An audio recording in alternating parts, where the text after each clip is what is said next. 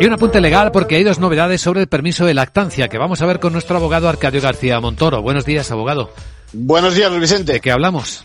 Pues hablamos de ese derecho a ausentarse en el trabajo durante media hora o de que se reduzca en ese plazo la jornada o de que se acumule en días enteros el tiempo con el fin de atender las necesidades de los menores. El Tribunal Supremo se ha pronunciado en contra de una empresa que lo denegó a un empleado diciendo que como la madre no trabajaba, perfectamente podía asumir su cuidado. Así que recordemos que el disfrute del permiso por lactancia es un derecho individual de todo trabajador. Hay una sentencia también sobre conciliación de vida familiar y permiso de lactancia.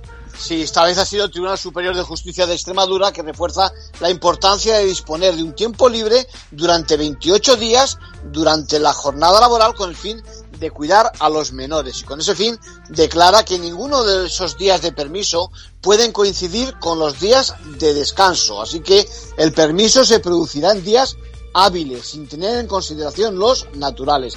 De esta manera, en función de cómo caiga en el calendario, podrá incluso extenderse a ocho días más, por ejemplo. En conclusión.